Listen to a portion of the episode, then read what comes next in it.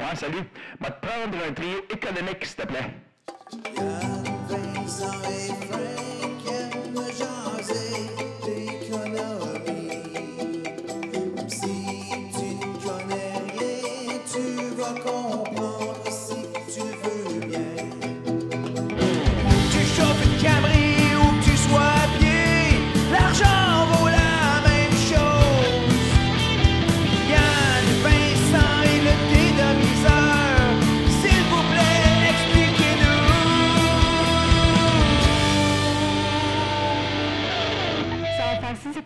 Passer au deuxième guichet, s'il vous plaît. Salut tout le monde. Alors, le trio économique, on est présentement tout près de Noël euh, quand on enregistre ça. Pour ce qui en reste. Si... pour ce qui en reste. Si vous ne comprenez pas pourquoi on dit ça, vous êtes au mois de janvier en train de nous écouter, c'est parce que vous n'êtes pas abonné Patreon. Fait que euh, arrêtez d'agir en pauvre puis venez sur Patreon, vous allez les avoir en temps réel. Euh, sinon, ben, si vous voulez être pauvre, restez sur YouTube, il n'y a pas de problème. On vit bien avec. On ramasse un peu d'argent aussi avec ça, cassez-vous pas la tête. Puis on essaie de vous pro- produire du bon contenu. C'est surtout grâce à Vincent. En tout cas, c'est ce qu'on lui dit pour qu'il continue. Euh, on l'entretient par pur narcissisme.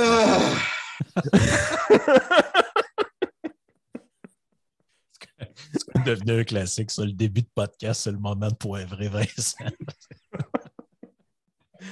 Euh, Ouais, c'est le seul moment que je sais que j'ai la parole. Garanti. ouais, non, c'est des. Joyeux Noël, tout le monde. Euh, on, est tous heureux de vous avoir. Vincent n'est pas parmi nous au Québec euh, parce qu'il il vit de l'incertitude réglementaire. Donc, il ne peut pas venir dépenser son argent de professeur d'université au Québec. Euh, alors, soyons pauvres, sans Ouais. Vincent. Parce qu'après deux ans de après deux ans de pandémie, tout le Non, monde mais- a compris que les frontières, c'est encore quelque chose de vraiment, vraiment pertinent.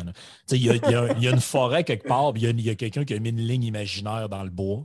Puis quand tu passes l'autre bord de la ligne, tu deviens un danger pour les gens qui étaient de l'autre côté. On a tout compris ça. C'est vraiment logique. Moi, euh, moi, la gestion des frontières, je trouve que c'est vraiment quelque chose, là, ça montre la, ça la bonne compréhension de nos dirigeants sur comment fonctionne un virus. C'est vraiment bien. Tu sais, L'Ontario, ça fait partie du même pays que le Québec, puisque tu peux rentrer, sortir. Mais Canada, euh, Canada, États-Unis, ça, c'est vraiment, tu passes d'un danger extrême à, à un autre. Fait que ça, ben, tu sais, c'est-. Ben, moi, je veux juste- dire, moi, je veux juste dire ce que Yann a dit tantôt. Euh, Le Québec, on va être pauvre sans Vincent. Mais c'est mieux que d'être pauvre avec Vincent. Faut pas se mentir. Ouais, parce que sinon, il est fatiguant, il arrête pas de nous le mettre d'en face qu'on est pauvre. Au moins, quand il est aux États-Unis, il s'occupe pas de nous autres. Ah, même si c'était riche, je te mettrais dans la face, je t'écœurerais un petit peu. Il faut, faut, faut jamais faut se souvenir que ma présence est généralement déplaisante. Ouais. Hey Vincent, euh, je ne sais pas comment ça se passe par chez vous. Je sais que d'habitude, dans le podcast, on ne parle pas trop de la, de la pandémie, mais c'est parce que tu m'as envoyé de quoi sur euh, les tests rapides que j'ai trouvé intéressant. J'ai lu ça ce matin. Euh, par tu, nous l'as envoyé par Twitter. Puis je Tu as trouvé que notre mode de distribution était efficace? Ouais. Non, mais ça parlait déjà, dans le truc, ça parlait déjà qu'aux États-Unis, il y avait eu des. Ben, en fait, la FDA était un peu un genre de pain in the ass pour le- le- la reconnaissance de cette technologie-là, en fait, qui aurait pu être rendue publique ben, un peu pour monsieur, madame, tout le monde à, la fin du mois de mars, ou en tout cas en quelque chose comme en, en avril ou en mai, en tout cas en 2020, et non en fin 2020. de 2000. Oui, Yep. 2020. Parce que la, la dame qui a mis ça au point, ben, la- les gens qui ont mis ça au point, c'est, je pense, c'est ça, c'est dans le courant du mois de mars 2020. Puis c'était basé à la, à la- à- c'était fait à la base pour d'autres maladies respiratoires, de ce que j'ai compris, ce type de test-là que tu peux faire par toi-même. Puis euh, ils, ont, ils l'ont adapté très rapidement. Puis c'est drôle parce que je me souviens que comme On parle mois du test Abbott, hein, c'est ça? oui, du test à botte. Mais je me souviens que, comme au mois d'avril ou quelque chose de même, on avait vu une petite boîte sur le, le- tu sais, dans une conférence de presse de la Maison-Blanche avec Donald Trump qui disait Regarde, ça, c'est un game changer, c'est un test rapide. Puis après, on n'a comme plus jamais entendu parler. Même qu'ici, il y a genre trois semaines au Québec, on nous disait que c'était, de la merde, ça servait à rien. Puis, il y avait des gens qui disaient Ouais, mais pourquoi vous les utilisez pas dans les écoles, dans les places où tu fais passer du personnel, mettons, d'un centre de personnes âgées à un autre? Tu sais, vous pourriez utiliser ça? Non, non, non. Euh, c'est pas bon, c'est ci, c'est ça. Puis là, ben, à trois jours de Noël, l'idée de génie qu'on trouve, je sais pas comment ça se passe aux États-Unis, tu vas pas nous le dire, Vincent, mais c'est de dire à tout le monde, allez chercher ça dans les pharmacies. Et là, ben, il y a des gens qui font des fils d'un kilomètre et demi de long pour aller chercher leur boîte euh, dans, dans nos pharmacies euh, québécoises. Je te dis, c'est quand même un bon succès, je te dirais, à date là, de distribution, cette affaire-là. Ça Oui, montre qu'on ça montre qu'on n'est de pas du tout fling-flang. Ça- Ben, écoute, moi, moi, cette histoire-là, là, pour mettre ça aux gens, c'est qu'il y a une fille qui s'appelle Irène Bosch, Ouais, c'est ça. qui, est entraînée à Harvard, qui a déjà une compagnie. Et là, ce que sa compagnie faisait, c'était des tests pour des maladies tropicales euh, qui sont. euh, Ouais, la dingue, je ne sais pas comment on traduit ça, mais euh, ouais. Moi non plus, j'allais Ouais. de dire Dengue Fever, c'est le nom que, que, je, que- que je me souviens, mais je ne sais pas c'est quoi en français, malheureusement. Et elle, elle avait fondé cette compagnie-là, elle faisait déjà ces tests-là, euh, était déjà aussi, elle n'était pas dans, dans le milieu de nulle part. Euh, sa compagnie était. c'est la dengue. En français, ça se dit. Là, ça se dit la dengue? Ouais, Bon. c'est une forme de grippe tropicale. là. Ben, écoute, son test était capable de détecter en 15 minutes euh, le, le- le- la COVID, à toute fin pratique, euh, à 10 la pièce. Euh, et elle, elle était convaincue que si elle pouvait augmenter l'entièreté de sa production avec des économies d'échelle, elle pourrait réduire le, coût pour elle à moins de 10 Mais le FDA a mis Ce des qui, est déjà barrières. 100 moins, 100 ce qui est déjà 10 fois moins cher qu'un test de PCR. Exactement, parce que pour, pour mettre en perspective, je ne sais pas s'il y en a dans des auditeurs qui ont fait des tests, mais moi, chaque fois que je dois prendre l'avion, je dois faire un test PCR. Pour un résultat 24 heures, j'ai besoin de payer 200 Euh, Donc, ce n'est pas donné. Elle était capable de le faire à 10 mais le FDA. Et là, on a- ne parle pas d'Elizabeth Holmes de Terranos. On Non. parle de, Non, non, on non, parle de non, quelque non. chose qui est vrai, qui existe, qui marche, qui. Yep, mais elle, elle avait fait, ça avait- son affaire avait déjà été testée. Euh, C'était juste, c'était juste une adaptation très simple à partir de ce qu'elle était déjà capable de faire. Le résultat, c'est euh, le FDA qui avait son propre système de test qui ne voulait pas que d'autres tests soient utilisés, a mis des barrières dans les roues pour le développement euh, d'un d'un test à très, très peu dispendieux qui aurait été disponible dès, mars 2020. Mais là, Vincent, c'est-tu Big Pharma qui a fait ça? Non, écoute, moi, sérieusement, ces histoires-là, plus il y a des choses qui sortent, là, plus il y a des choses qui sortent dans les médias, plus ça me confirme que 80% des problèmes qu'on a eus, C'est les autorités de régulation. hein. c'est des crises que le gouvernement lui-même a créées ouais. En mettant des barrières dans les roues des gens. En fait, moi, je me souviens que quand ça a commencé, je disais aux gens, ben, pourquoi est-ce qu'on. À toute fin pratique, pourquoi est-ce qu'on ne subventionne pas, puis je sais que c'est ridicule pour moi de dire ça, mais subventionnons les- les vaccins, donnons, donnons euh, à toutes les compagnies qui veulent s'essayer, right, qui montent ça, un montant, puis une prime s'ils réussissent. Right? Puis s'il y en a un autre qui développe un autre vaccin, fine. Euh, ça, probablement que tu vas dépenser beaucoup, mais tu vas dépenser probablement moins que le coût économique de d'autres mesures. C'est un La peu ce qu'on a réponse- fait avec Medicago au Québec. Ben, la réponse que les gens me disaient, c'est que non, le vaccin, ça va prendre deux, trois, quatre ans à développer. Il faut, il faut faire les lockdowns. On a appris depuis que le, l'imagi- le- ima- the imaging, je ne sais pas comment dire en Mhm. français, de- Le séquençage. le Séquençage. séquençage était fait dès le mois de février. Mhm. Et que les premiers vaccins auraient été prêts à être déployés en avril. Euh, mais le FDA a dit, ben, il y avait le processus d'approbation. Puis quand ils ont annoncé qu'ils avaient passé toutes les dernières étapes, le FDA n'a pas accéléré son processus normal pour avoir un emergency meeting. Ils ont attendu trois semaines parce qu'ils avaient un préavis de deux semaines. Ils ont suivi les règles bureaucratiques, là, lettre pour lettre. Tu comme, OK, mais tu réalises que si tu avais juste donné aux gens la liberté d'essayer le vaccin avant, tu aurais probablement réduit une partie du problème. Tu aurais été plus proche d'une immunité, de, d'une immu- immunité de masse. Euh, euh, ajoute à ça maintenant les cas qu'on sait maintenant pour les tests, pour toutes les barrières que le FDA a mis dans le chemin. Ben, les médicaments. Vincent, les médicaments, on n'arrête pas d'entendre Oui. parler. À chaque semaine, moi, je lis les, les, les- les Wall Street Journal de ce monde, puis toutes ces affaires-là. Puis là, tu te dis, bon, il y a une nouvelle pilule qui est à la. Puis là, tu entends, tu, tu- tu prends ça, le, le moment où tu en entends parler et le moment où c'est approuvé. Ça prend des mois. Et après ça, tu n'en entends pas nécessairement parler. Tu sais, là, il y en a plusieurs, là, des, des traitements qui ont été, euh, qui ont été approuvés là, pour le COVID. Vraiment plusieurs. Puis il n'y a pas qui personne. ridicule. Il n'y a pas personne ici qui dit euh, Ouais, euh, by the way, M. Trudeau, M. Legault, est-ce que vous pouvez nous dire quels sont les traitements qui sont utilisés en hôpital et s'il y en a qui sont utilisés? Personne ne parle de ça. On n'a pas de réponse à ça. Pourtant, il y en a plein qui sont approuvés. Euh, bon, non, regarde, on va parler des. des- Qu'est-ce que vous voulez parler là, du retour des Nordiques? là? Puis, gardons en tête aussi une chose avec Trump. Il y a quand même des red tape qui ont été coupés. Dans le sens que oui, ça a été long. Puis ce que Vincent nous dit là, c'est que ça a été très lent. Mais ce qu'on sait, c'est que si ces red tapes-là n'étaient pas coupés, ça aurait été encore plus lent.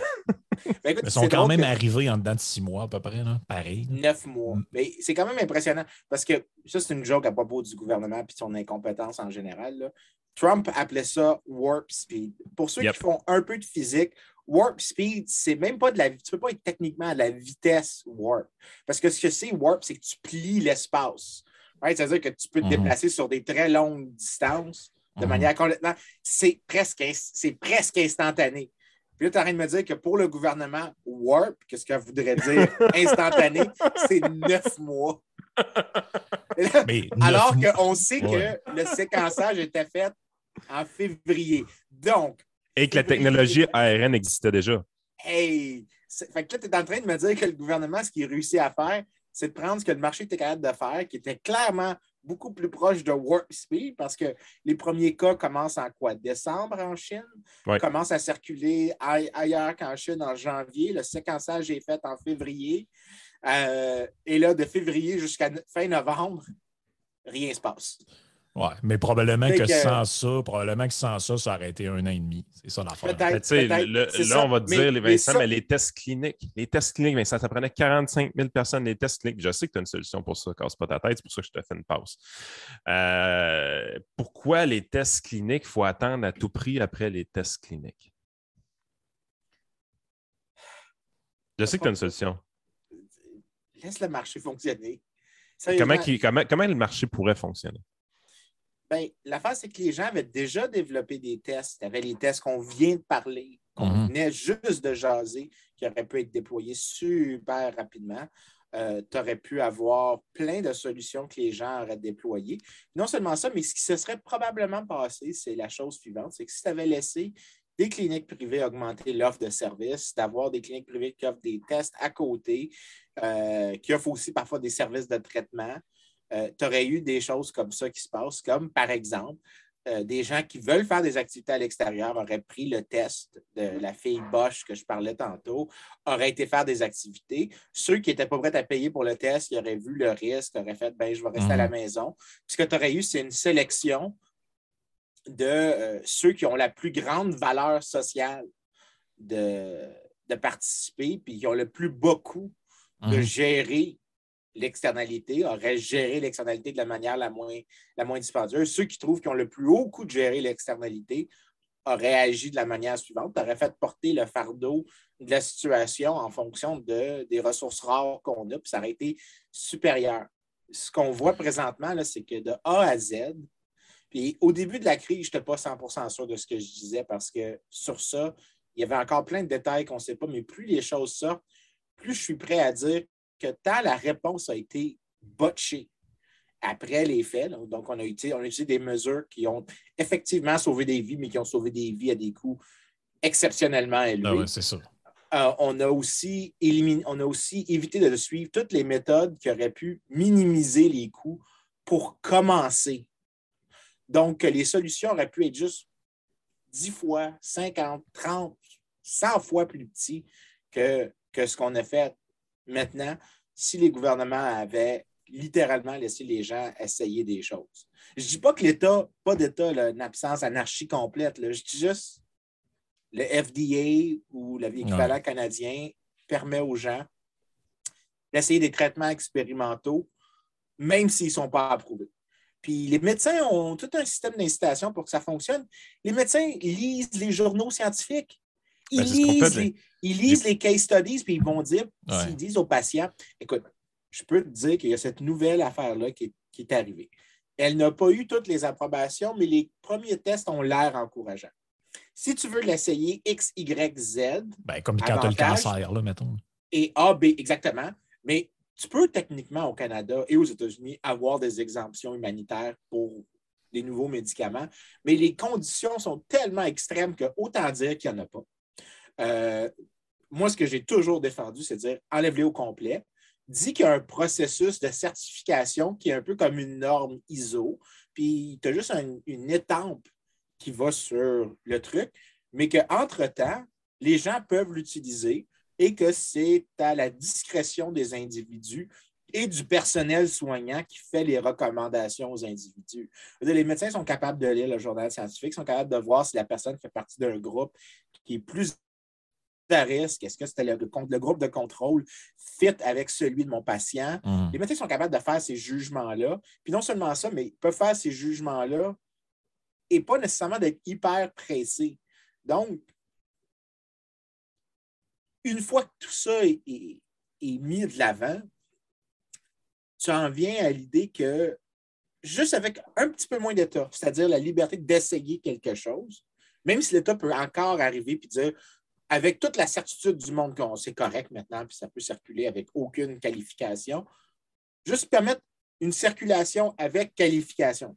Qualification, c'est que tu n'es pas sûr si ça était 100% approuvé.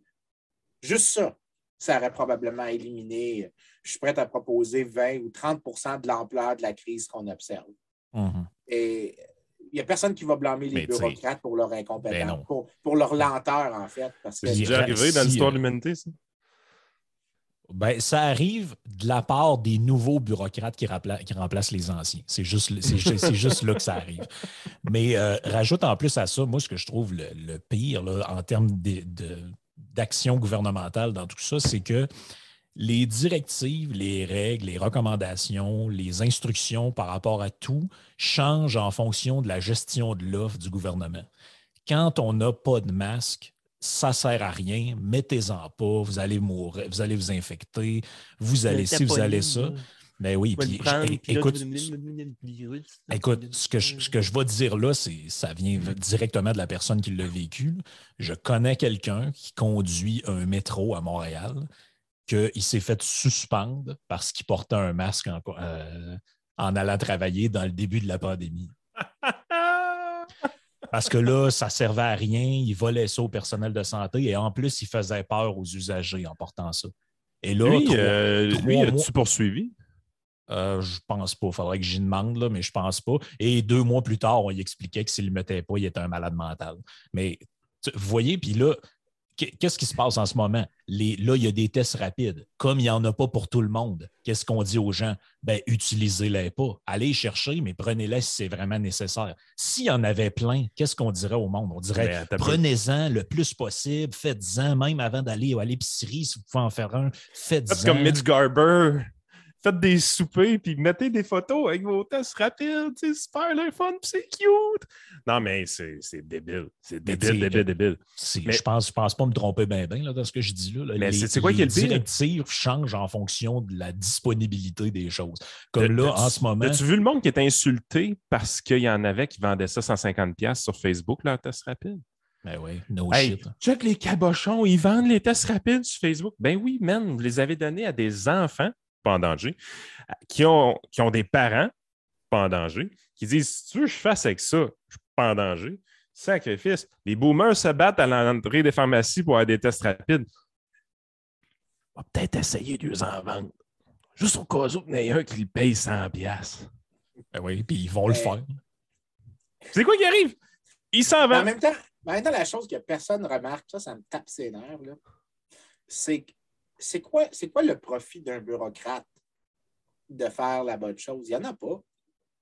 Parce que ce qui se passe, c'est que, ça, c'est vraiment important, quand tu es entrepreneur, tu es le, le residual claimant, tu es la personne qui réclame tous les profits des risques que tu prends.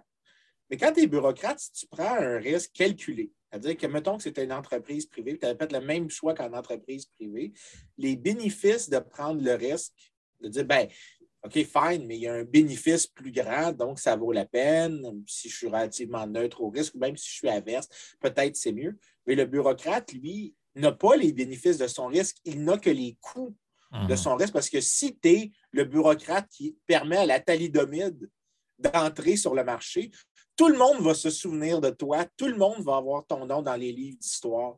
Donc, dans un cas comme ça où tu n'as aucun bénéfice à faire la bonne chose, mais que tu n'as que des coûts à faire la mauvaise chose, qu'est-ce que À tu fais? temps. ta politique prudentielle est beaucoup plus conservatrice que qu'elle ne l'aurait été autrement.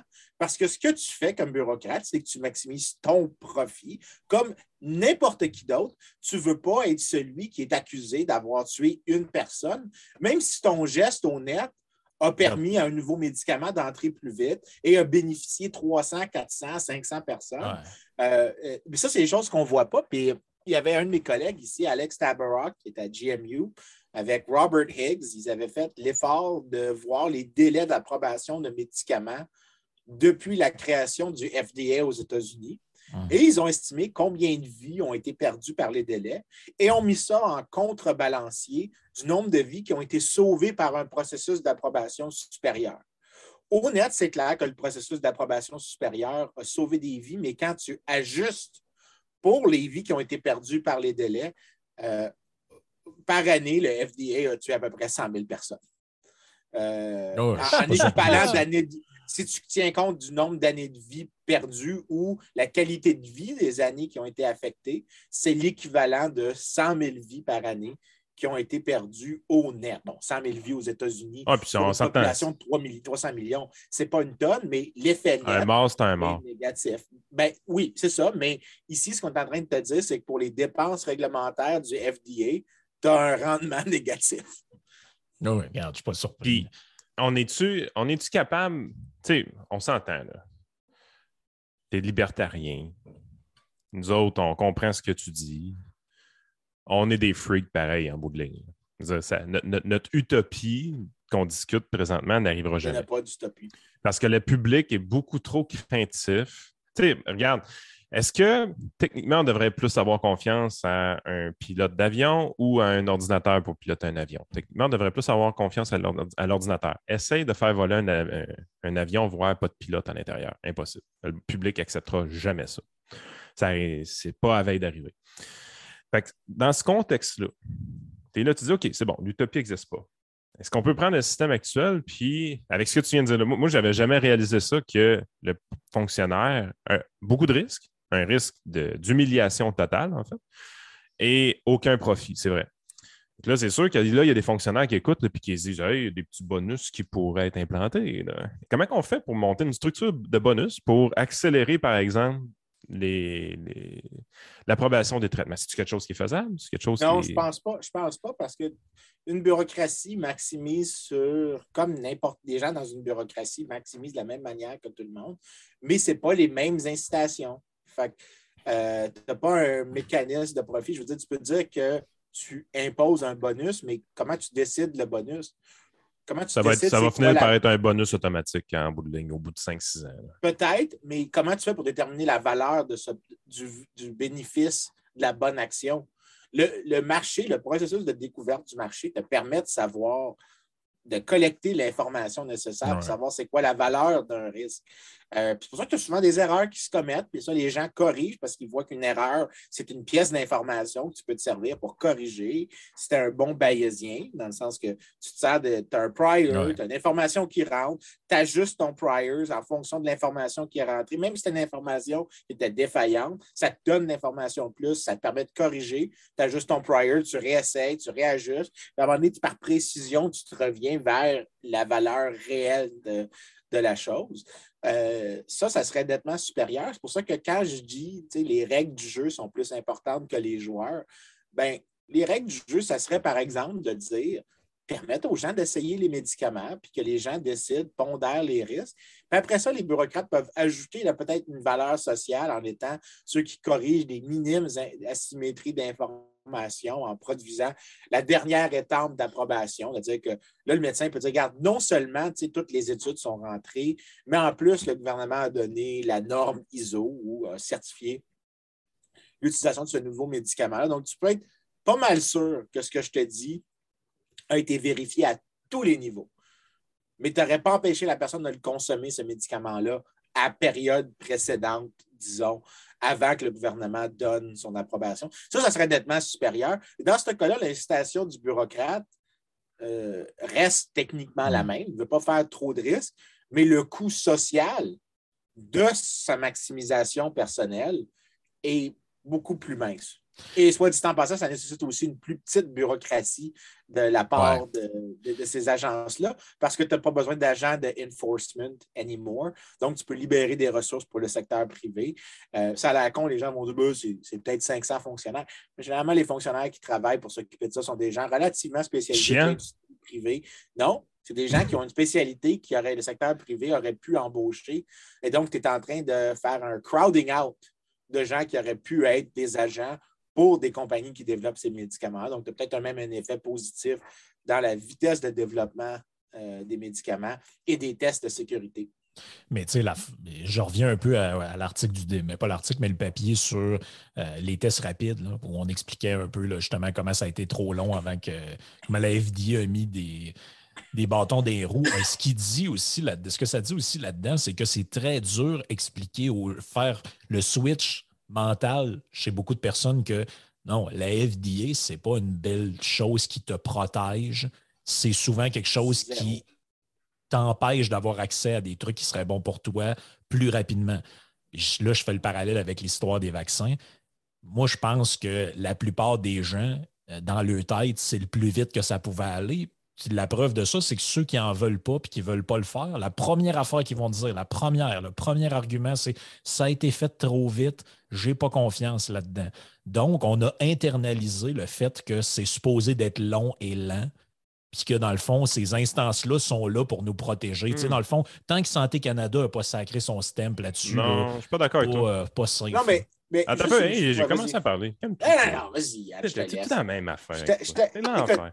C'est juste, comme j'ai dit au début, quand tu commences à parler, c'est là que j'arrête d'écouter. J'écoute juste Frank. Frank, c'est Hey, fascinant. Le bout de pas généreux, c'est à la fin du podcast sur le Ah, bonus. Patreon. Là, là, tu étais censé être généreux, monsieur le professeur.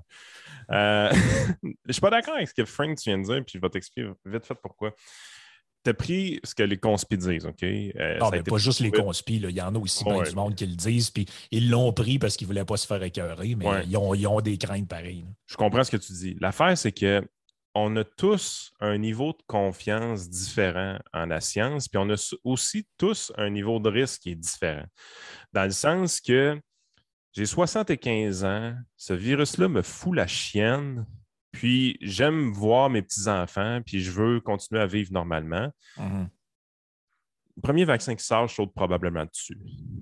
J'ai 30 ans, je ne me sens pas en danger avec ce, ce virus-là. J'ai un esprit critique, sceptique généralement. Euh, je préfère voir d'autres personnes l'essayer avant moi. Je vais peut-être attendre 6 mois, 12 mois.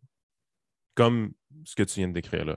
Moi, je pense qu'il y a un, un spectre très large de euh, niveau d'urgence pour les gens par rapport à ces affaires-là. Sauf que si tu laisses justement le, le marché aller, il y a des gens qui vont, être- ils vont faire la file pour être volontaires pour se le faire injecter sans même une approbation finale. Alors qu'il y a des gens qui vont attendre une approbation finale. Et il y a même des gens qui vont attendre un an après l'approbation finale avant d'aller vers là parce qu'ils ils sont vraiment Thomas. Là. Euh, Mhm. puis ça, honnêtement, c'est, ça, c'est la, ça, c'est un monde normal je suis d'avoir chacun un ensemble de préférences complètement différents, puis un ensemble, euh, puis une qualité de gestion du risque complètement différente aussi.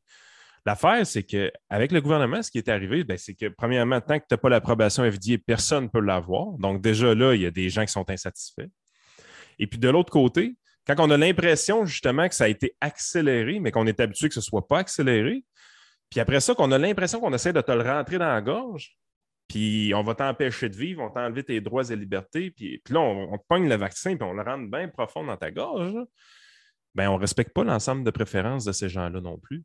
Fait qu'on Mm. crée une tonne de gens insatisfaits parce qu'au lieu d'avoir un spectre très large où est-ce que les gens vont volontairement décider d'embarquer dans le vaccin, on se ramasse à dire ben là, tu- la journée que tu as le droit, c'est là que tu peux y aller. Là. Puis après ça, là, euh, deux mois après, tu es un conspirationniste si tu n'y as pas été. Ben, écoute, ça ne marche pas, cette affaire-là. C'est pas de même que l'être humain est, est fait, pantoute, pantoute, pantoute. Hum, Non, je suis d'accord. Je, je- mais je pense pas que c'est euh, je pense pas que c'est euh, incompatible les deux trucs qu'on a dit. C'est juste que j'ai peut-être parlé d'une partie de la population qui est plus restreinte que ce que je le pensais au départ. Mais tu sais, moi, une, une des affaires qui me gosse, puis on- ça me fait penser à ça pendant, parce qu'on parle des autorités, c'est de voir comment il y avait une, une- une science, entre guillemets, à géométrie variable selon qu'on Mm. passe d'un pays à un autre.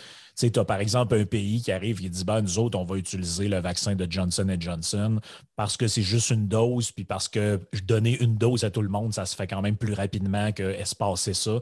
Donc, plus tu le fais rapidement, plus tu as de chances de développer une immunité euh, grégaire rapide. Puis là, tu arrives au Canada, tu dis, bon, on les a reçus, les doses de Johnson Johnson, mais regarde, on les donne pas, c'est pas bon, ça. Finalement, on y a- finalement, au Canada, je pense qu'il y a peut-être 10 000 personnes qui en ont eu du Ah à Johnson. Johnson. À peine, là. Mais pourquoi? temps- Qui, qui a décidé ça? Là? Il y a des Non, pays mais- qui se le font donner au complet, c'est ça. Puis nous autres, euh, oh, non, non, regarde, c'est pas bon, ça. Moi, je me souviens, au début de la crise, il y avait aussi quelqu'un, il y avait, euh, comment il s'appelle, l'économiste Paul Romer, qui parlait d'un test qui avait un taux d'échec de 50% Mais il était 2 le test. Genre, cheap, cheap, cheap, cheap. Puis le FDA a dit aussi non, parce que le taux d'échec était de 2 mais était de 50% Mais Romer, il disait, ben, techniquement, si tu fais pour le prix du test moyen en circulation, tu prends ce test-là 20 fois, la valeur va converger vers la vérité éventuellement. Tu sais, je veux dire, s'il y a Ben oui. 50% d'échecs, puis tu le fais constamment, ben, à un moment donné, tu vas avoir 50 Si tu es vraiment négatif, c'est-à-dire que tu as des faux négatifs, c'est-à-dire que c'est juste que euh, 60, en réalité, ça, ça veut dire que 75% du temps, tu as un négatif. Right? C'est ça que ça veut dire, parce que si tu as un faux négatif, ça veut dire que tu es positif, mais que, que- excuse-moi, que ça va juste dans une direction, l'erreur. Mhm. Ouais. Dans ce cas-là, ça veut dire 75% du temps, tu as le même résultat. Ben, en découvrant l'erreur, tu sais c'est quoi la réponse. Mais il dit, techniquement, plus tu fais le sample, plus tu devrais arriver. Je ne suis pas sûr que c'était 50% je pense même que c'était même moins que ça. C'est comme 30% d'erreur. Fait que techniquement, si tu arrivais à 0,70, c'était correct euh, de, de Mhm. réussite. Puis il disait, techniquement, des, un grand nombre de mauvais tests pas chers vaut mieux qu'un petit nombre de bons tests très chers. J'étais là, ben oui, ben oui. Puis, Sauf quand dire, ton but, c'est d'en pogner un positif comme le gars que tu as vu sur Internet, Frank. Ouais, c'est. Peut-être, mais l'idée, c'est que si vraiment tu sais, tu le veux faire pour minimiser ton risque ou tu ne veux pas exposer tes parents, Ah tu dis, écoute, le test, il y a 10% de chance qu'il ne soit pas bon. Mettons, on exagère. On va y aller avec un chiffre qui est plus souvent rapporté. Là. Ceux que j'ai vus, les premiers avaient l'air d'avoir entre 10 et 20% Je pense pas que celui de Romer, c'était 60 c'était 50% mais celui qui mentionnait, je pense, c'était que l'erreur allait juste dans une direction. C'est-à-dire que tu ne pouvais pas avoir des faux négatifs, euh, des faux positifs, tu avais juste des faux négatifs. Mais dans tous les cas, tu peux juste répéter le test. Mais si tu avais donc 10 puis ça va dans les deux sens. Le premier, c'est OK, j'ai un positif. Le deuxième, j'ai encore un positif. Bon, mais là, techniquement, j'avais 10% de chance d'une erreur. Ben, 0,9 fois 0,9, ben, les chances que j'avais une erreur deux fois de suite, c'est fucking bas. Puis si vraiment tu es, si t'es risk averse, pour un autre deux piastres, vas-y pour, vas-y pour un autre un troisième test. Mais les agences réglementaires, ça te remonte ce qu'on disait, c'est 10% c'était trop gros pour eux. Qu'est-ce qui arrive s'il y a une seule personne qui a eu le mauvais résultat, puis qui agit, puis qui meurt de ça? Il tue grand-maman. Il tue grand-maman. Puis ça, on va leur mettre d'en face. Puis avec raison, ça fait partie de notre mécanisme évolutionnaire de, Mhm. de voir les choses qui sont particulièrement dangereuses, pas Mhm. nécessairement aussi bien entraînés à voir les choses qui ne sont pas dangereuses. Mais dans ce cas-là, il y a un effet pervers de la Ouais. réglementation. Ouais, mais, je sais comment que les Québécois, le- s'en- excuse-moi, mais je sais comment que les Québécois s'en seraient servis, par contre. Parce que si tu es positif, tu avais deux semaines de vacances payées à la maison. Fait que il y a du monde qui aurait fait des tests jusqu'à temps d'avoir un positif pour être en vacances deux semaines. Peut-être, mais écoute, peut-être, mais, là, il y, a une solution fort simple. Si tu es un employeur, tu demandes un test particulier. Ben oui, exact. C'est pas comme si les employeurs ne sont pas conscients de ces choses-là. Tu dis non, écoute, je comprends, mais ce test-là, moi, je ne fais pas confiance. Va faire celui-là. Exact. Ah oui, c'est clair. Mais tu sais, les autorités réglementaires, oui, on- il y a ça, mais Moi, je trouve que c'est le, le politique là-dedans a semé énormément dans, dans tous les aspects, là, les tests, les vaccins. Ils ont, ils ont tellement semé d'informations contradictoires par ici, par là que c'est sûr que si tu n'es pas trop au courant de rien, puis euh, tu tu t'en remets un peu à ce que le premier ministre dit ou ce que les autorités disent, c'est tel que tel. Mais si tu vois un peu le big picture, puis tu regardes ailleurs, tu ne peux pas t'empêcher de maner faire Hey, excuse-moi, là, je ne le sais pas, pas en tout, c'est quoi que je suis censé faire ou pas. là. Je regardais un peu, j'essaie de comprendre un peu la logique des doses de rappel, par exemple. Puis il n'y a pas à peu près pas un pays sur Terre qui a la même stratégie. Pas un. Puis là, tout le monde y va avec des délais différents, des processus différents. Là, tu te dis, mais à un moment donné, tu as, d'un côté, tu as l'Organisation mondiale de la santé qui dit ça ne sert à rien de faire ça, à part pour les gens qui sont immunodéprimés, peut-être. Mais si vous avez en bas de 65 ans, vous ne devriez pas du tout aller chercher de dose de rappel. Après ça, tu as le Québec qui, il y a deux semaines, disait ouais, c'est c'est six mois entre, la, deuxième dose et la troisième dose qu'il faut que tu t'ailles te la faire donner. Là, c'est rendu à trois mois. Ça n'a sûrement aucun lien avec l'explosion du cas. Sûrement pas. hein. Sûrement aucun lien. Après ça, tu as d'autres pays, eux autres, ils disent bah, c'est juste pour les gens qui euh, sont plus à risque, une maladie cardiovasculaire, etc. Fait que là, si tu regardes comment un humain normal est censé gérer cette montagne d'informations contradictoires-là, puis prendre la décision pour lui-même? C'est sûr que si tu imposes aux gens à coup de menace en disant ben, si tu le fais pas, tu peux plus aller au restaurant, la majorité des gens vont le faire, mais en, réalité, moi, personnellement, je regarde ça, puis je ne sais pas c'est quoi la décision que je devrais prendre techniquement. Il y a tellement d'informations contradictoires, puis je ne suis pas un spécialiste là-dedans. Comment tu fais pour gérer ça? Mais je veux, je veux savoir si j'ai la bonne réponse, monsieur le professeur. Je suis sûr que je vais démontrer que j'ai bien écouté les cours d'économie avec Vincent Gelozo. C'est souhaitable que les pays prennent des avenues totalement différentes parce que ça nous permet de tester plus de solutions en même temps, puis de voir qu'est-ce qui marche bien, puis qu'est-ce qui marche moins bien. Ce qui n'est pas normal, c'est qu'on essaie d'uniformiser la réponse euh, dans tous les pays grâce à l'OMS, par exemple. C'est pas pire? Une bonne réponse. Je trouve que tu es un peu sarcasme, mais OK. Non, mais je peux comprendre ça aussi. J'écoute bien. Ah, écoute, j'ai déjà, vu- j'ai déjà vu pire. Non, je peux comprendre aussi. C'est juste que maintenant, tu joues quand même avec la santé des gens. Ah moi, oui. j'ai. Ben, moi, les politiciens peu- ont tout scrappé là-dedans. Moi, j'ai, moi, j'ai un peu de misère quand la compagnie pharmaceutique dit écoutez, notre protocole qui a été testé, puis les tests qui ont été faits, c'est pour tel protocole. Et puis là, du- là, nous autres, nos autorités arrivent et disent non, non, ça, euh, ça, c'est pas bon. Nous autres, ce qu'on fait, c'est après tant de semaines. Puis là, plus le processus avance, plus ils disent. Parce que rappelez-vous, ici, quand ça a commencé, c'était euh, quasiment six mois là, entre la première et la deuxième dose. La réalité, c'est qu'ils ont fait ça parce qu'il manquait de doses. C'est ça le problème, c'est que les, les- les décisions qui sont prises ne sont pas vraiment des décisions qui sont prises d'un point de vue médical, mais d'un point de vue pratico-pratique. de- ben, moi, moi, personnellement, j'ai beaucoup de problèmes avec ça. Moi, dis-moi la vérité. Puis Dis-moi pourquoi tu fais telle affaire? puis Je, suis correct. là, je vais m'accommoder de ça. Mais essaye pas de me faire à croire que, tu sais, comme du jour au lendemain, là, il y a une étude qu'on a faite. là. Je le sais qu'il n'y a pas d'étude, mais vous avez juste, vous êtes juste fait dire que les caisses arrivaient et qu'on pouvait maintenant raccourcir les délais. Il y a- je le sais qu'il n'y a pas d'étude qui a été faite. là. Une Mais étude, ça ne se fait pas dans une fin de semaine. Malheureusement, le premier réflexe d'un politicien quand il n'y a pas de réponse, c'est de commencer à mentir et de beauté de la merde. là. C'est c'est pas nouveau. Non, attends une minute. Quoi? Pour vrai?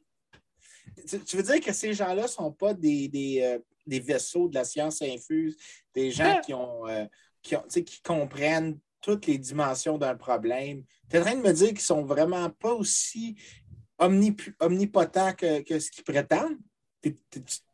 Quoi? Je Je comprends suis pas mal pas. en train de dire ça, ouais. Je suis pas mal en Ah, train de dire ça. ok, d'accord. Excuse-moi, je n'avais pas compris. Oh là là. Est-ce qu'on parle de, le- de l'enquête qui, a été- qui a été faite par euh, l'Institut économique de Montréal? On était censé en parler au dernier podcast, mais un peu comme aujourd'hui, finalement, on s'est épivardé sur. euh, 50 000 J'ai- affaires. sur rien à 50 000 voir là-dedans. Ouais, c'est pas de la faute à Yann. Euh, Non, ce qu'il veut dire, c'est sa faute. C'est ça qu'il veut dire. Ouais, c'est ça. Je laisse les gens apprécier son, euh, son ironie. Non, mais je le trouvais intéressant. Puis euh, je sais que Vincent, tu le consultes. Ben, As-tu participé à ça d'une manière ou d'une autre? Parce que je sais que des fois, tu Zéro. fais des, euh, Zéro. J'étais juste vraiment surpris que ça sorte aussi fort que ça. Fait que, tu résume un peu les résultats pour commencer, puis je vais te donner mon commentaire après. Ben, dans le fond, c'est ça. C'est une étude sur un peu la, la- la- la- perception que les gens ont du, ben, du 1 là, si on peut dire, là, des gens les plus fortunés euh, dans la société. Moi, j'ai hâte de voir ce que tu vas en dire parce que moi, j'ai trouvé que les, euh, les résultats étaient un peu. Ben, je, je les trouvais un peu contradictoires. Euh, je vais t'expliquer pourquoi. C'est que quand tu vas, par exemple, euh, je vais l'agrandir parce que là, j'ai la misère à voir en même temps que je vous parle. Quand tu vas, là, on l'a- par groupe d'âge. Et puis là, par exemple, on, a la question qui a été posée. Ça a été fait par Ipsos, le sondage. Donc, on sonde les gens, on leur demande est-ce que le 1% des gens plus riches payent leur juste, payent leur juste part? Et là, euh, euh, les gens plus jeunes, de 18 à 34 ans, 28% ont dit, ont répondu, ils payent en général beaucoup de taxes et d'impôts. Si on va dans le groupe des 35 à 54, 23% ont répondu qu'ils en payent déjà beaucoup. Et les 55 ans et plus ont répondu à 13% qui en payent beaucoup. Donc, vous comprenez que les pourcentages inverses sont ceux qui ont répondu non. Donc, plus Tu on est. ça contradictoire? Non, mais tu vas comprendre pourquoi je dis ça. Plus les gens sont jeunes, plus ils disent que on- les gens, dans le fond, ils payent leur juste part d'impôt. Le, le- le 1% C'est quand même pas des pourcentages très élevés, mais c'est ce qu'ils disent. Par contre, quand tu vas à l'autre question, attitude envers le 1% les plus riches au Québec, Ben, un peu juste pour être sûr, parce que je, je t'ai- mal suivi. Les, les plus jeunes, c'est 28% Donc, ils disent qu'ils en- ils paient beaucoup d'impôts, les riches. oui, exact. 28% Puis 13% c'est les plus vieux. Ouais. Donc, c'est ça. C'est juste 13% qui trouvent qu'ils en paient beaucoup. Fait que les, Oui, chez les plus les- vieux. OK, fait que les. Écoute, Mais c'est moi, je trouve, moi, je trouve Non, mais- pas- moi, je trouve que ça fait parfaitement du sens. Non, mais ce Ah, moi, j'aurais de pensé le contraire, mais ça. hein. Non, mais attends, Non. ce qui ne fait pas de sens, c'est par rapport à la prochaine question. Parce que dans la deuxième Ah, question, ouais. on leur demande l'attitude que ces gens-là ont envers le pourcentage des gens les plus riches au Québec. Et là, on leur demande, c'est vrai, ça, j'avais pas spoté. on leur demande qu'est-ce qu'ils pensent de ces gens-là. Et les gens plus jeunes répondent à 38% que les gens les plus riches sont généralement des profiteurs et des gens qui exploitent les travailleurs.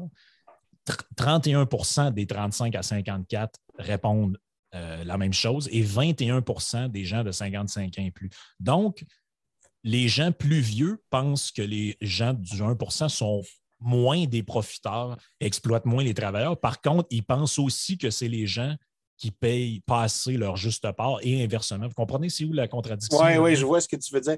Mais écoute, il y a une chose qui est cohérente. Les plus jeunes euh, ne sont pas millionnaires et donc ont une vision généralement très négative des gens qui sont millionnaires et aussi donc que c'est eux qui euh, ne payent pas leur juste part.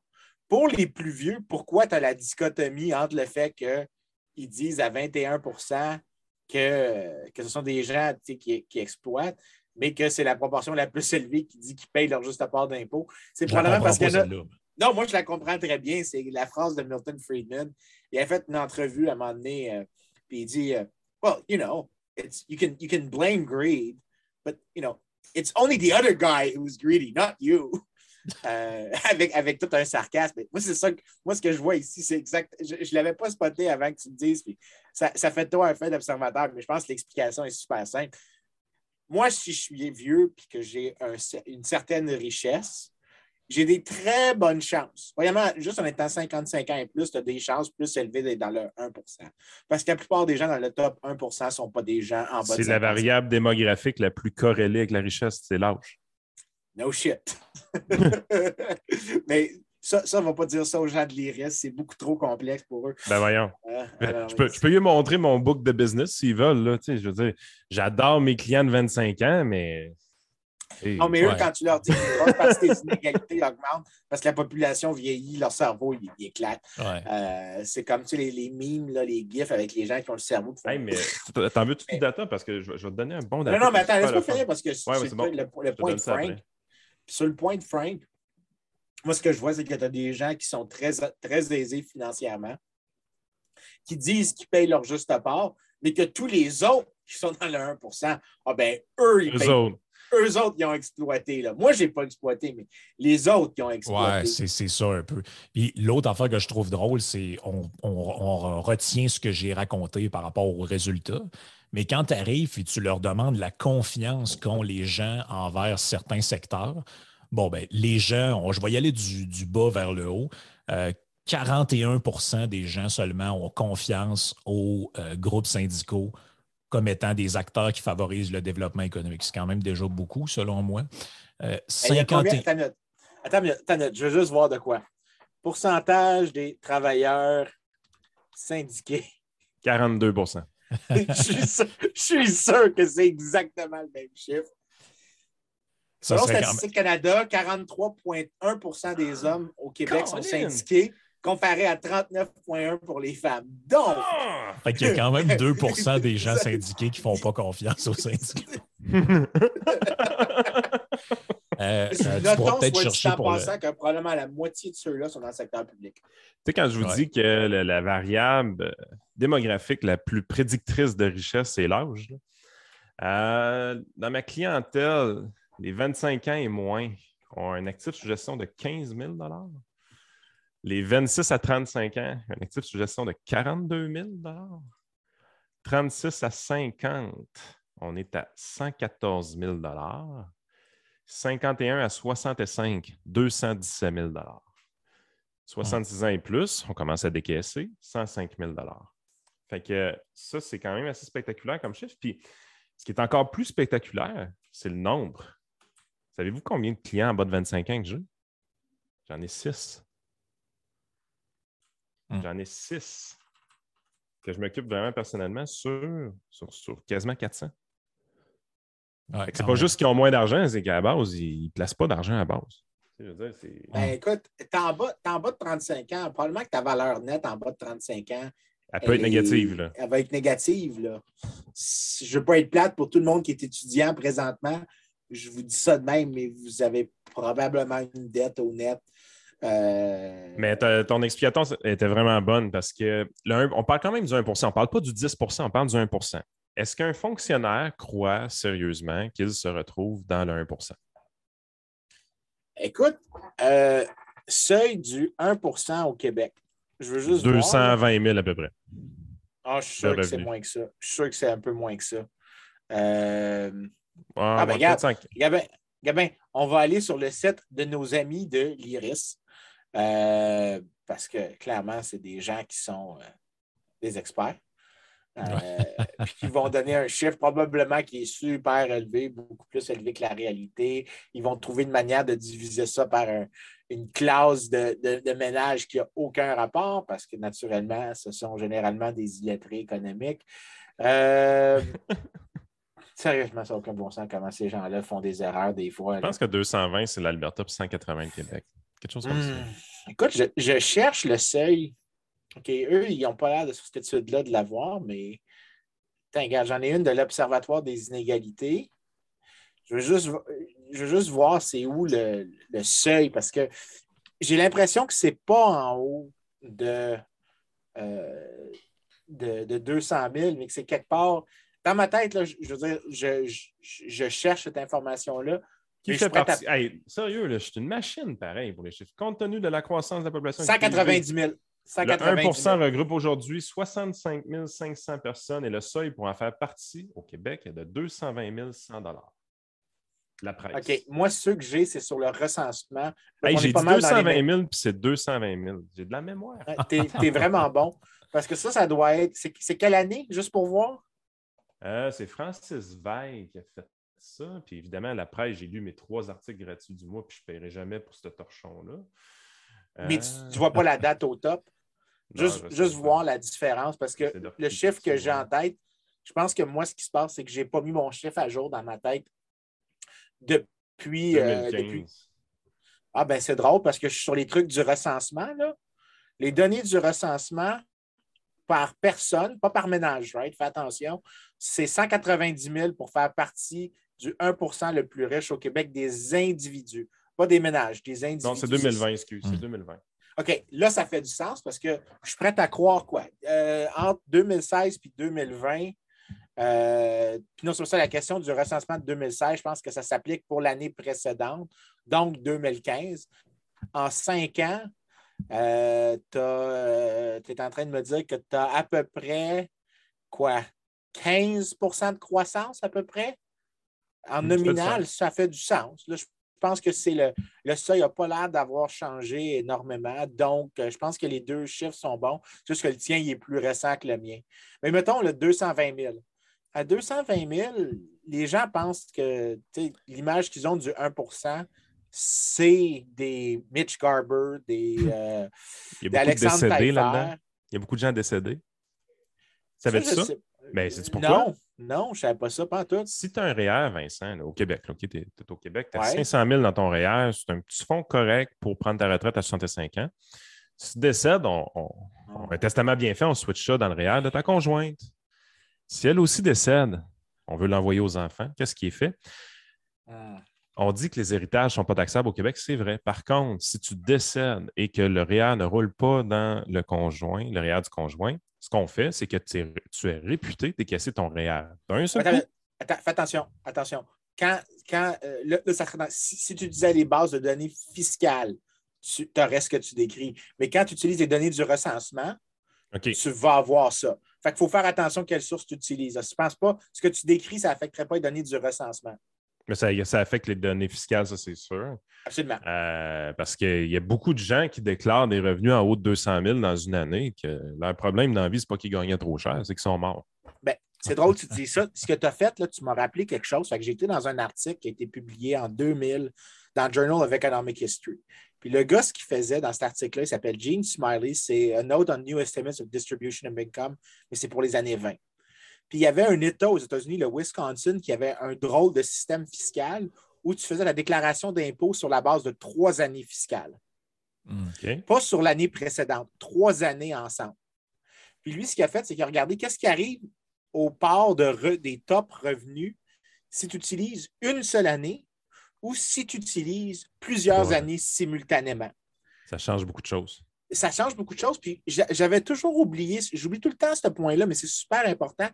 Effectivement, si je vends ma maison cette année, disons que je ne suis pas dans le 1% mais que je vends ma maison et qu'il y a eu un gain de capital de, disons, 100 000 Maison secondaire. Maison secondaire. maison Non, mais même dans les données, même dans les données Ah, fiscales. OK, parce tu qu'au vois- Wisconsin, eux autres, c'est imposable. Non, même, même là, il faut que tu le déclares comme ton revenu brut. Après, tu as une déduction. Right? Fait que ton Adjusted Gross Income, ton AGI, va inclure ça. Ah, OK, Right? c'est de même ça se passe aux États-Unis? Parce qu'au Canada, ça, on ne déclare pas ça. Ben, tu dois déclarer ton gain de capital. Pas, pas pour la maison principale.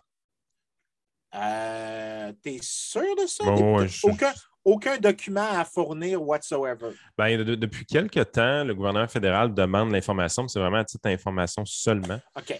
Mais c'est bon. Dans ce euh, cas-là, je ne savais pas récent. ça, mais Non, le, gain com- de capital pour la maison principale au Canada, tu n'en parles même pas de- dans ta déclaration fiscale. On en parle depuis un certain temps, puis on sait pourquoi on en parle. là. Le, le gouvernement commence à jongler avec l'idée d'aller taponner là-dedans. là. Euh, mais non, euh, d'une manière classique, là, euh, tu vendais ta maison, tu mettais l'argent dans tes poches, tu passais à autre chose, tu n'avais pas de relevé à faire, rien. OK. Ça me surprend un peu, franchement, parce que ça veut dire que le gouvernement ne demande pas des, des preuves de ça. Mais je sais qu'aux États-Unis, tu fournis de la documentation parce que tu as les déductions pour les taux d'intérêt Ouais. que, que tu as là-bas. Puis ça, j'ai un de mes collègues qui m'a. En fait, j'en ai parlé avec lui avant hier, puis j'étais vraiment. Il me disait ça comme ça. J'étais. Ah, puis pour vous autres, c'est de l'information incroyable. je veux Mm. dire, Ben, c'est pas- ça. Mais même là, mais même là, mettons, mettons que ce n'est pas dans les données fiscales, que tu veux vraiment juste le revenu tel quel. Pas, Ouais. Oublie les définitions de, de, de- de comptable de fiscaliste. là. Donc, euh, Marois Risky n'est pas, utile ici comme généralement. Euh, Ouais, comme ça, ça compte pour les autres épisodes d'avant aussi. ça compte pour les autres épisodes d'avant. Euh, mais dans ce cas-ci, ce qui se passe, c'est quelqu'un qui liquide un actif une année. Techniquement, cet actif-là, il avait juste accumulé de l'équité, donc du ca- de- des fonds, devenu un fonds propre. Mais tant que tu ne l'as pas liquidé, il ne vaut rien. Right? Ce n'est pas ton revenu. Mais d'une shot, tu encaisses ton revenu. Ben, si tu étais en moyenne, disons, au 50e centile, la valeur nette des ménages, lorsqu'ils liquident leurs actifs, fait en sorte que tu serais capable de sauter en une année à un revenu qui t'amène dans le Mm. top 1% mais l'année d'après, tu redescends plus bas. parce que tu as liquidé un oui. actif.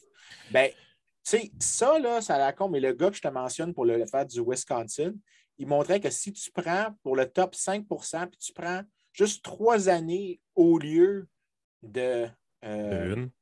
de une, tu réduisais le, Ben oui, la part des revenus qui allait au top 5 C'est clair. à peu près 3 points de pourcentage. Puis à l'époque, c'était environ, c'est quoi le chiffre? C'était comme 25% Fait que tu passes de 25 à genre 22, 21,7.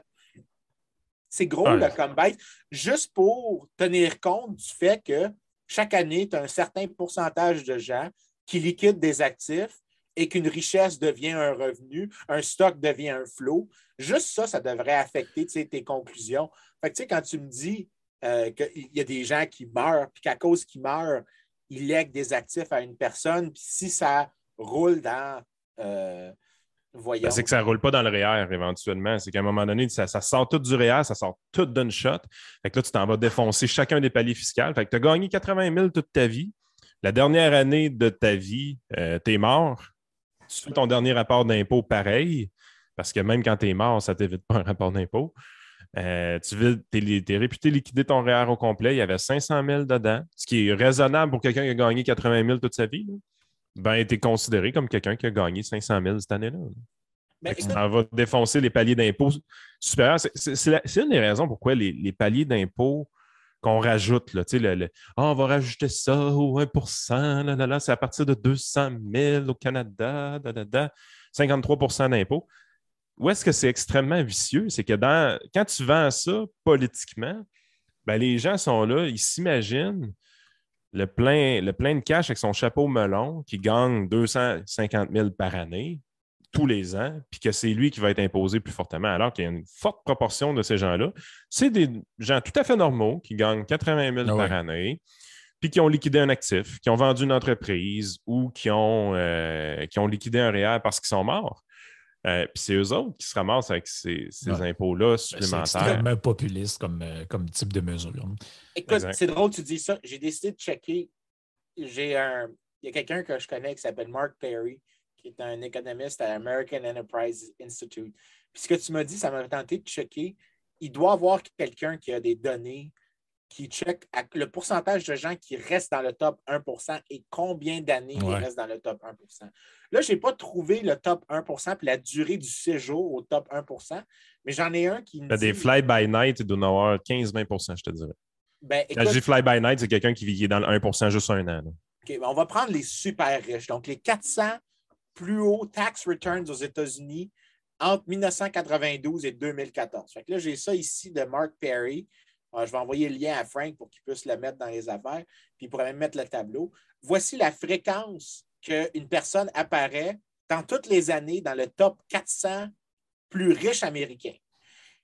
Le 71% des gens qui sont dans ce top 400, de ce top 400-là entre 92 et 2014, 70% ont été là juste une année.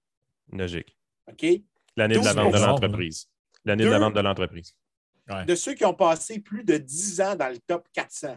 Puis là, on parle de Bill Gates, de Ben, des Steve Euh, Jobs et de je sais pas trop. Steve qui. Jobs, Ouais. des gens vraiment au top. Elon Musk, 3% de ce groupe-là, 138 personnes sur la période entière, parce qu'il y en- que tu arrives, que le, le chiffre qu'ils ont, 138 personnes ont passé 10 ans et plus dans le top 400. Mhm. That's it. That's it. Très logique. Tu sais, c'est pas. euh, les gens qui pensent que, tu, que ceux qui sont au top, c'est au top pour toujours, comprennent pas comment ça fonctionne. Premièrement, parce que juste par vertu du fait, puis toi, Yann, tu peux l'apprécier, mais quelqu'un qui est plus vieux, là, il y a, tu prends ta retraite, tu as un paquet de richesses accumulées, mais en- tu vas commencer à la consommer, ta richesse à ta retraite, puis ton stock. Morceau par morceau. Morceau par morceau. Tu vas acheter ton ba- tu vas acheter un bateau, tu vas acheter dans les, dans les Caraïbes. Euh, C'était moi, là. J'exagère. Il fallait que je le dise, là, parce qu'on n'a pas encore fait de mention au fait que je suis un élitiste. Euh, On n'a pas nos chances aujourd'hui. ah non, je vois ça. ça. Mais tu achètes ton île dans les Caraïbes, tu, euh, tu achètes un voyage que tu voulais faire depuis toujours, tu vends ta maison, mais tu achètes, disons, un condo dans un endroit super fancy, tu sors dans les grands restaurants, tu te gâtes. Tu te gâtes, Ouais, tu un, sais petit, que. un petit penthouse à 3,2 millions à Montréal. C'est ce genre de truc-là. J'exagère pas avec ça. Oh, Mais tu sais, l'idée- c'est que- Hein? liquide des actifs. Mais dans ce cas-là, qu'est-ce qui se passe? Ben, la personne qui était au sommet de sa carrière, probablement dans le top 1% dans ses revenus, elle va être dans le bas, elle va commencer à baisser, elle va descendre graduellement. Mais quand tu regardes le. le parce que là, il faut que tu tiennes compte de l'âge de la population puis tout ça. Puis il y a des articles, puis ça, j'arrête pas de le dire aux gens, il faut que tu fasses la différence entre ce qu'on appelle lifetime inequality, donc sur l'entièreté de ta vie, donc le- ton lifetime income, c'est quoi ton lifetime income, puis ton revenu à n'importe quel moment. Si tu as plus de gens vieux qui sont à la veille de prendre leur retraite puis qui font des revenus plus élevés, puis que tu as plus de gens jeunes qui ne rentrent pas dans la main-d'œuvre aussitôt, qui rentrent plus tard, puis qui rentrent après un certain nombre d'années, mais tu vas avoir des, des choses qui sont complètement ridicules. Ben, j'ai- regardes- vu un rapport d'impôt une fois dans ma vie d'une personne qui a déclaré un million de dollars en revenus imposables. C'est dégueulasse. C'est dégueulasse. Quand tu vois le montant qui partit, puis est-ce que c'est une, à ton avis, est-ce que c'est une personne qui gagne un million de dollars à chaque année? Non. Ben non. Ben non. C'est juste quelqu'un qui a vendu son entreprise. Si tu fais un million de dollars par année, là, je dis ça de même, mais T'es pas assez pas cave juste- pour te sortir sans salaire, tu le laisses dans ta business. Ben oui, puis tu le mets de côté parce qu'à un million, tu n'as plus besoin de faire grand-chose. Mais écoute, je suis sur les données de euh, Institute for Fiscal Studies en Grande-Bretagne. Les gens là, qui gagnent plus de 300 000, là, les- vraiment, tu gagnes 300 000. Pensez-vous que c'est des entrepreneurs? Non. C'est pas, je veux dire, ça peut pas vraiment être un entrepreneur parce qu'un entrepreneur, il n'aime pas ça, payer de l'impôt. Alors, c'est un haut salarié à Hydro-Québec ou ce genre de truc-là. Exactement. Parce que l'entrepreneur contrôle exactement la quantité d'argent qui va se déclarer par son dividende, par son salaire qui va se verser. Il y a le plein contrôle du salaire. Il est assez imbécile pour sortir plus que 300 000, vous pensez? En fait, c'est- là que je me demande si on regardait ton lifetime tax liability.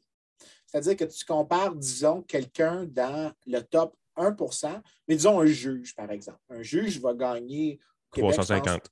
je ne sais pas le chiffre, mais je sais que pour le Canada au complet, le juge moyen est entre 350 et 400. Exact. Tu es direct Donc, dessus. Donc, tu sais, pas un montant, là, je ne sais pas, c'est- parce que c'est tous les juges, je ne sais pas c'est quoi, quel âge du juge, si c'est un juge qui est Ouais, la première mettons, ouais, année. le- mettons, le juge moyen. Tu Juge prends le juge moyen canadien au Canada, 350 à 400. C'est probablement la personne qui déclare en pourcentage de son revenu la- les salaires comme la plus grande proportion Oui. à ce seuil-là. Après ce seuil-là, tu as probablement des entrepreneurs qui, si tu prenais leur stock de richesse, puis que Ils tu valent disais 20 chaque- millions et plus. non, mais tu disais, mettons que tu as, un revenu imputé, que tu avais 7% de ça, que ça serait ton revenu, qui est l'intérêt sur ton placement, right?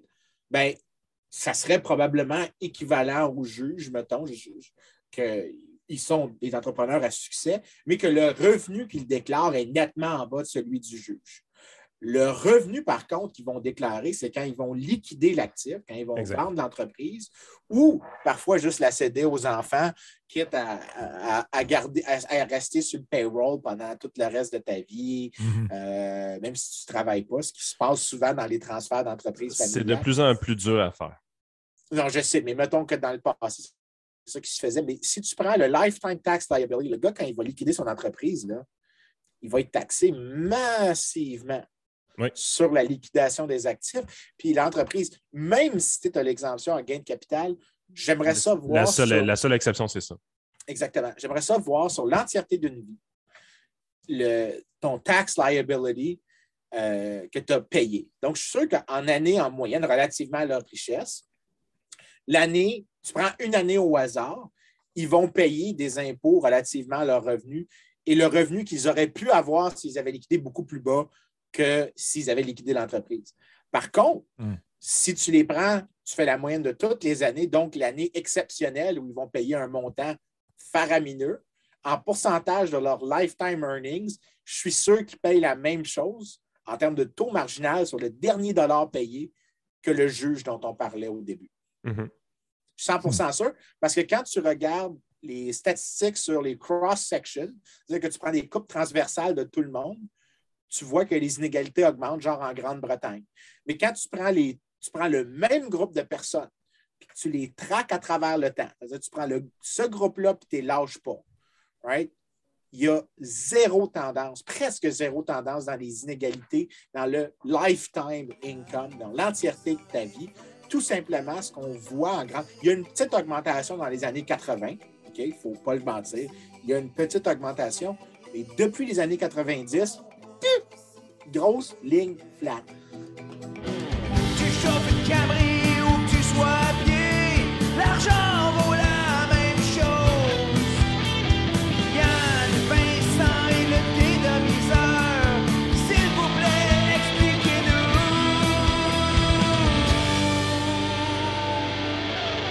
Ça va faire 6,45 passer au deuxième guichet, s'il vous plaît. Un des gros avantages de nous retrouver sur Patreon slash iSénéchal, c'est d'avoir un fil RSS de tout le contenu audio qu'on produit, que ce soit des chroniques à Radio X, des chroniques régionales à Ciel FM, à CFX, que ce soit la pilule rouge ou mon podcast exclusif, que ce soit les Yann et Frank, le trio économique ou encore toutes sortes de petites choses qu'on a pour vous. Venez vous voir sur patreon.com. Ça nous aide énormément à être stimulés à vous produire plus de contenu. Merci de votre support. Bonne journée.